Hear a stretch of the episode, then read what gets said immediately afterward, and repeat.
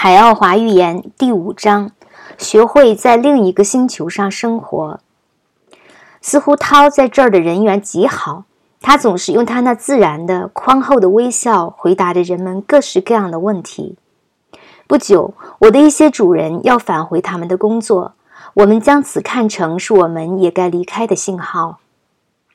我又戴上了面罩，在一片友善的祝愿声中离开了宇航中心大厅。我们进入了飞台，立刻就加速朝远处一片森林飞去。飞台以每小时七十到八十公里的速度，在五到六米的空中飞行着。空气热而芳香，我又感到了空中飘荡着的音乐声。这一切都是我在地球上从未经历过的。我们来到森林边，林中最大的树的高度给我留下了极深的印象。它们大约有二百米高，直耸云天。最高的树有二百四十米地球米，米歇。还没有等我开口，涛就解释道：“底部直径有二十到三十米。有些树有八千地球年的树龄。我们的年是三百三十三天二十六卡斯，也就是卡斯海奥华时间单位。一个卡斯等于五十五个劳斯 （lorses）。”一个劳斯等于七十个卡西奥 （Casios），一个卡西奥几乎等于你们的一秒。现在计算一下，你想去你的住处，还是先看一看森林？先看森林吧，涛。飞台明显的减了速，我们在林中滑翔着，有时甚至停止不动的，以便能仔细观察。林中树木多在十米以下。涛带着我在这奇妙的森林大地上做着奇妙的旅行。他能以绝对的准确和熟练驾驶飞台。飞台和他驾驶的方式使我想起了飞毯。涛斜身向我，摘下了我的面罩。地面上的植物发出明亮而又柔和的金光，但我觉得这强度还可以忍受。现在正是开始适应光线和颜色的时候，米歇，看。随着他的目光，我看到在非常高的树枝上有三个巨大的、色彩斑斓的蝴蝶。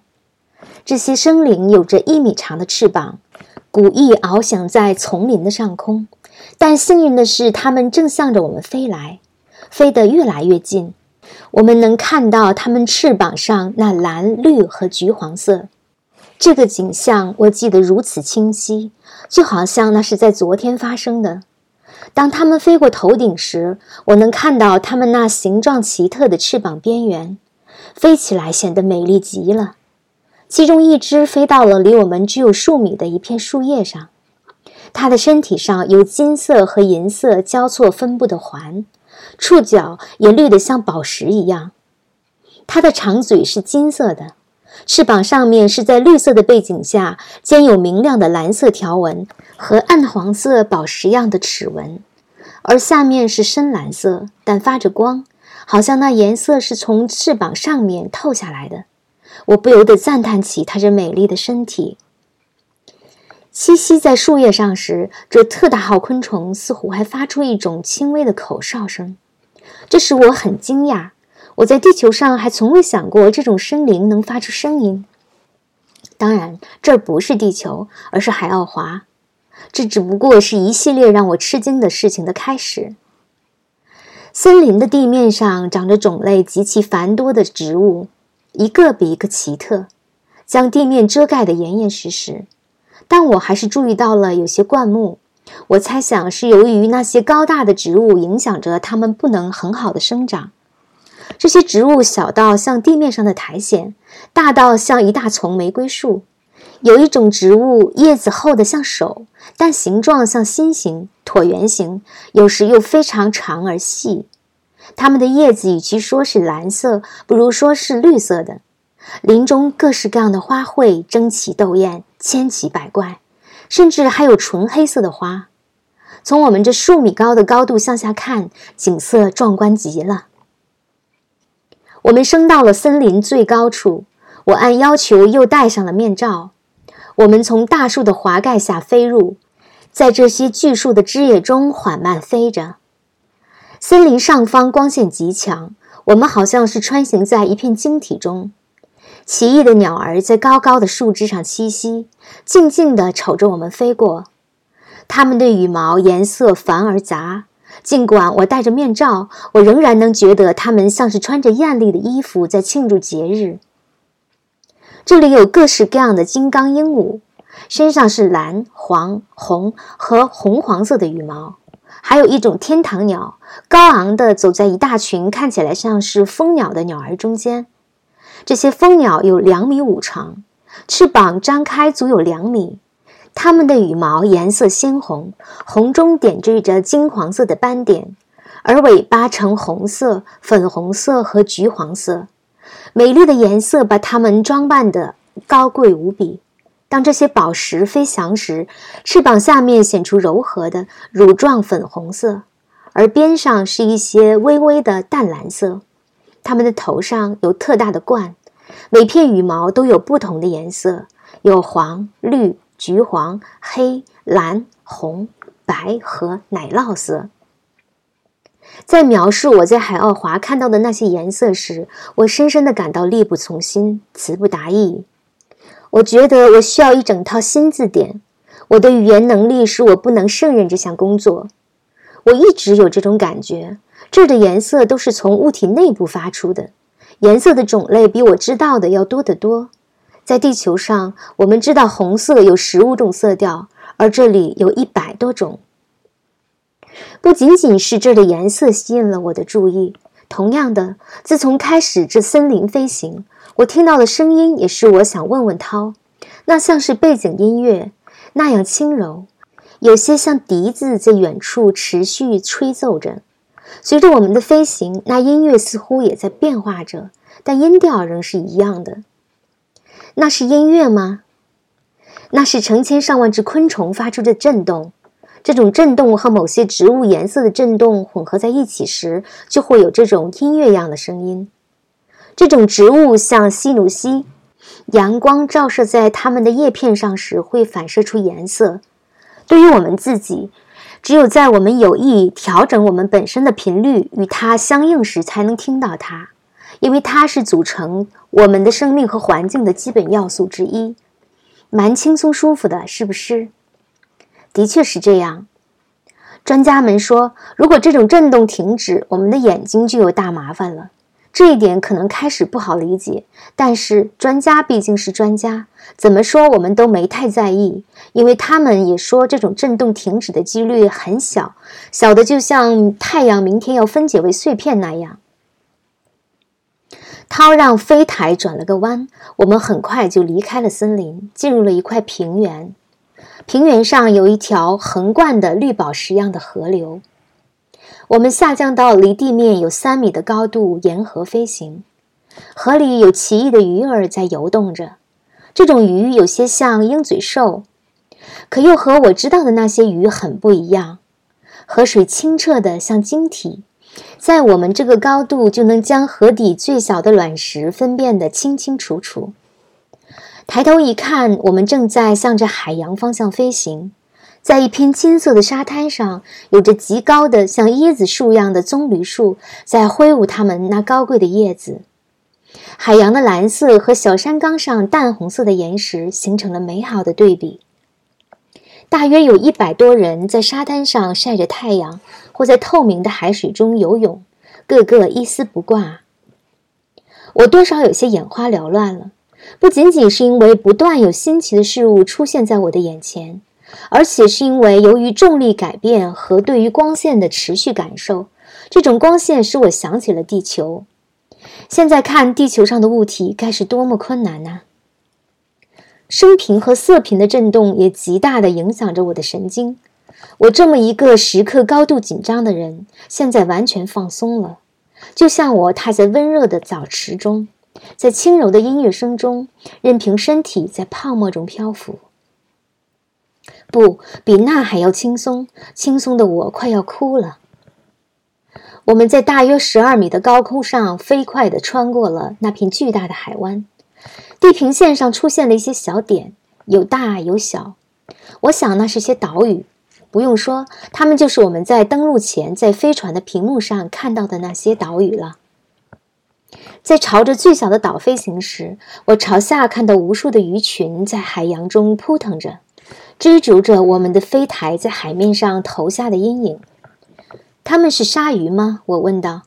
不，他们是达蒂克 d a d i x 你们地球上海豚的兄弟。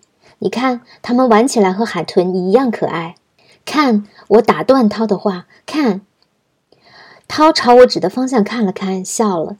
我吃惊地看到一群人正朝我们飞来，因为他们显然没有乘坐在任何交通工具上。他们垂直着身体，在水面上的两米高的高度飞快地朝着我们飞来。我们的航程很快地交叉在了一起，彼此交换了友好的问候。一瞬间，一股幸福的暖流涌满了我的全身，并持续了数秒钟。这是以前拉涛利曾让我体验过的。我现在将它当成是那些飞行人对我的问候。他们怎么会那样飞呢？他们用的也是抗引力技术吗？不，他们的手腕上戴着 Terra 塔拉，那是像表一样的东西。手里还有一个利提欧拉克 （Litiolac） 控制器。这两样东西用来产生某种频率的振动，从而中和冷磁吸引力，也就是中和海奥华的地心引力。这样，即便是成百万吨的东西都会变得像羽毛一样轻。然后，使用有些像超声一样的振动，就可以掌握飞行方向，就像他们现在这样。在这个星球上，如果要旅行一段距离，人们就要用这种方法。那为什么我们用的是这东西呢？我问道，心里真想试一试那种装置，它是绝对无声的。米歇，你不耐心了。让你坐飞台是因为你还使用不了利提欧拉克，不加练习你会受伤的。以后如果有机会，我会教你的。看，我们快到了，真的快到了。我们能清楚地看到金色的沙滩上有些人在晒太阳。几乎是一瞬间，我们就飞到了棕榈树叶下。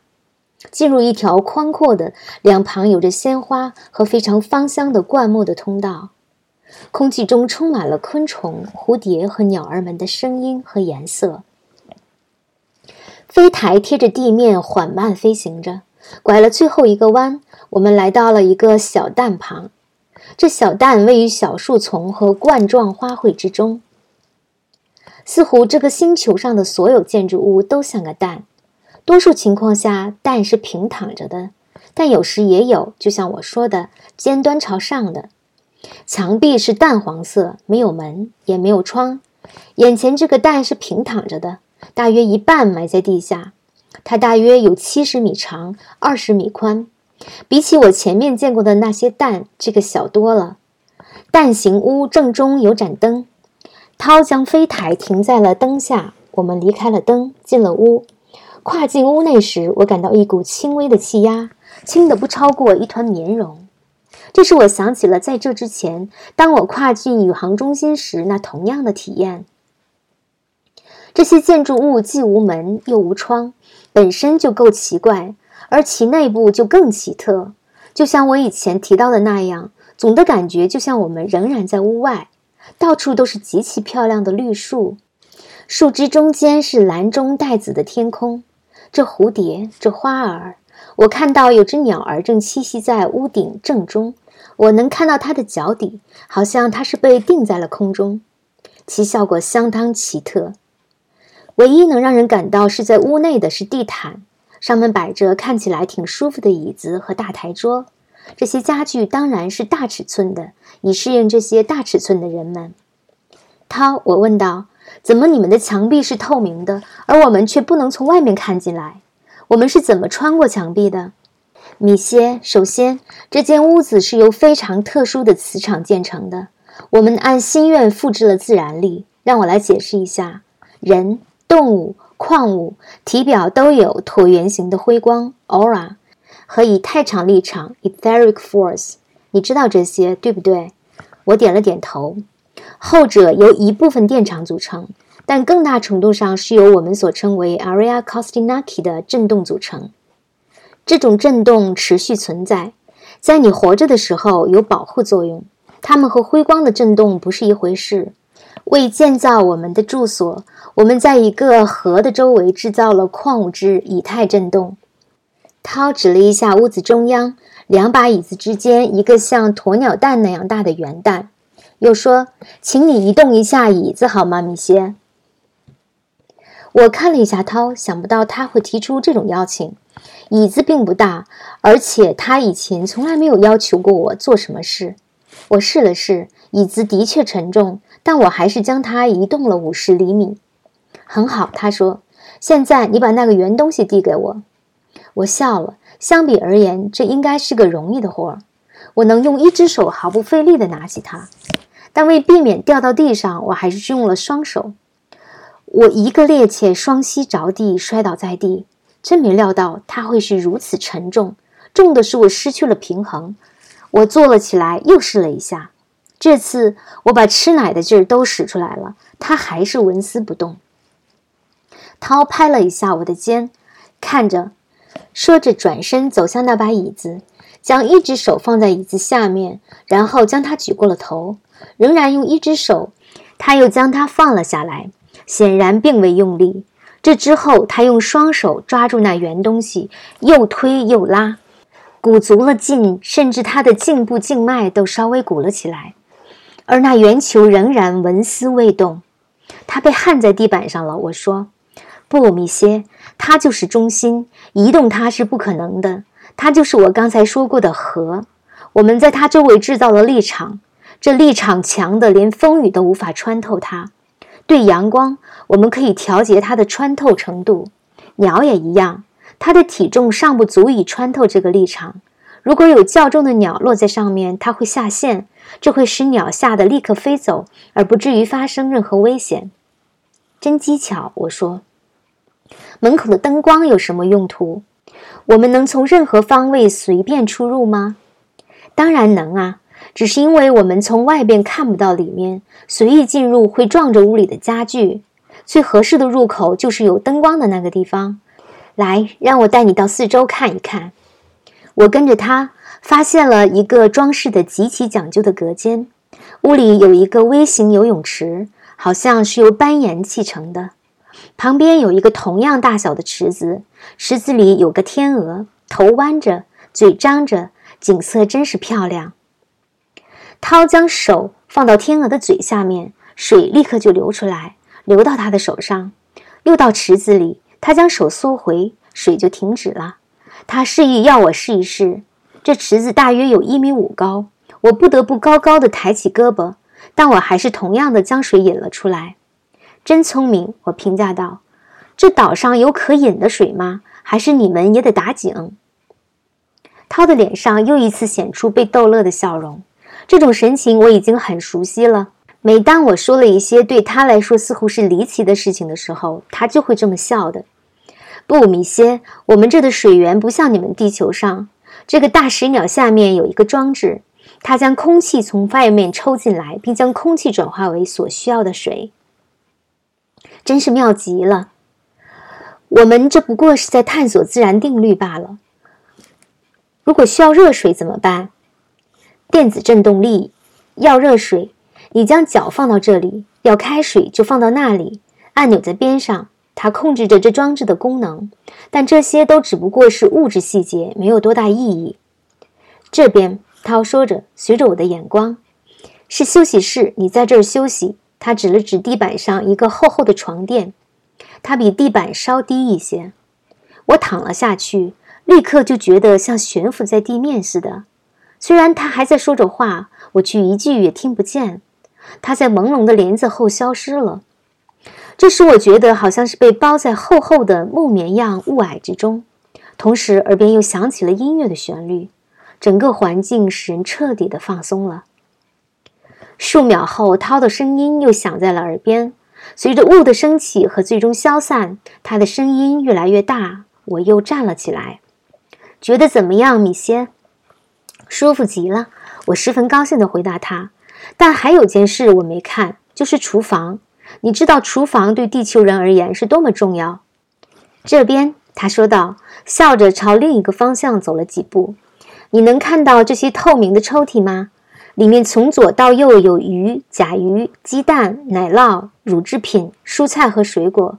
这儿最后一个还有你们所叫的曼纳 （manna），也就是圣经中所称的圣食，那是我们的面包。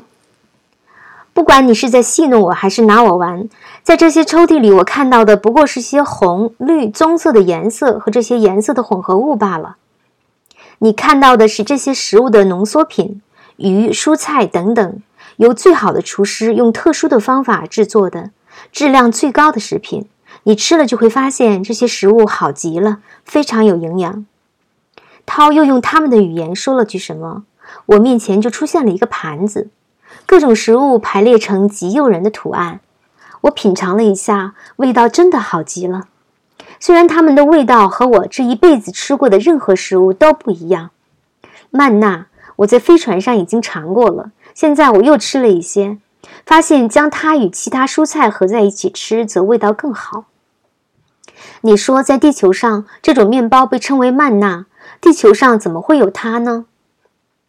它是我们在宇宙飞船上执行任务时经常带的一种食品，很容易做，只要稍微浓缩一下就行，但又很有营养。实质上，它是一种全面食品，用麦子和燕麦制成的，只吃它你就可以生存好几个月。就在那时，我的注意力被吸引到了前来的几个人身上，他们在树叶下飞着，在蛋形屋的入口处停了下来，松开了他们的塔拉。将塔拉放在一个大理石板上之后，就鱼贯而入了。我高兴地认出他们是比亚斯特拉、拉陶利和飞船上的其他一些人。他们脱下了航空制服，现在换上的是阿拉伯式的长袍，长袍上有着稍稍发光的颜色。后来我才知道，为什么每件长袍的颜色是因人而异的。此刻很难想象，他们就是我在宇宙飞船上认识并与之交谈过的那些人。他们的变化太大了。拉涛利走向我，微笑洋溢在他的脸上。他将手放在我的肩上，用心灵感应告诉我：“你好像有些发愣，亲爱的，不喜欢我们的住处吗？”他读懂了我的肯定和赞美的反应，高兴起来。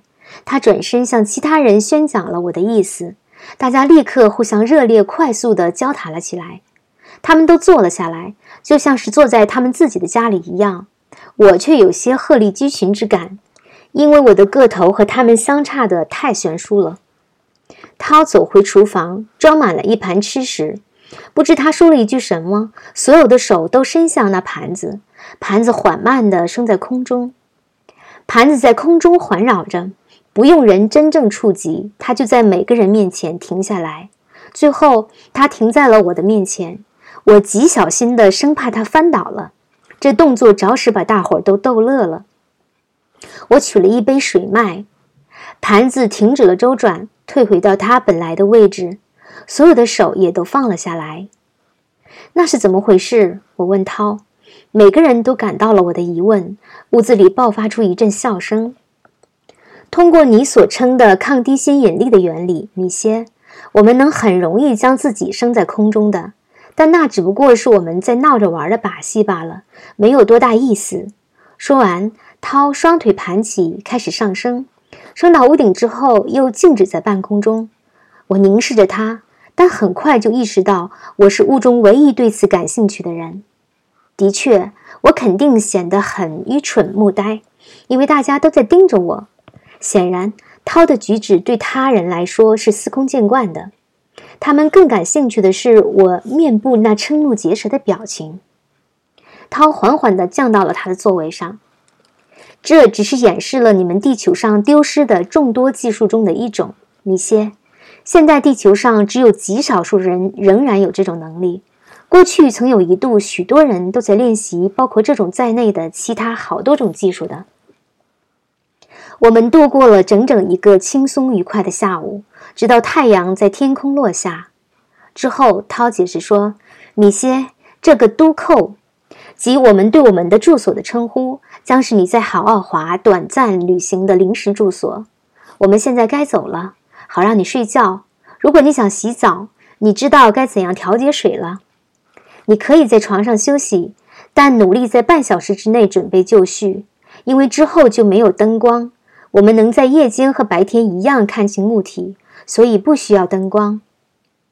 这房间有安全系统吗？我在这安全吗？我担心地问。涛又笑了。在这个星球上，你睡在市中心的街道上，都比你睡在地球上有全副武装的士兵守卫的大楼里更安全。这里，我们只有进化程度非常高的生灵，绝对没有你们地球上的那种犯罪。在我们眼里，他们是最坏的野兽。就说这些吧，晚安。涛转身出了屋子，加入到他的朋友们中去了。他们肯定给他带来了利提欧拉克。因为他和他们在一起飞，我收拾了一下，就要度过我在海奥华上的第一夜了。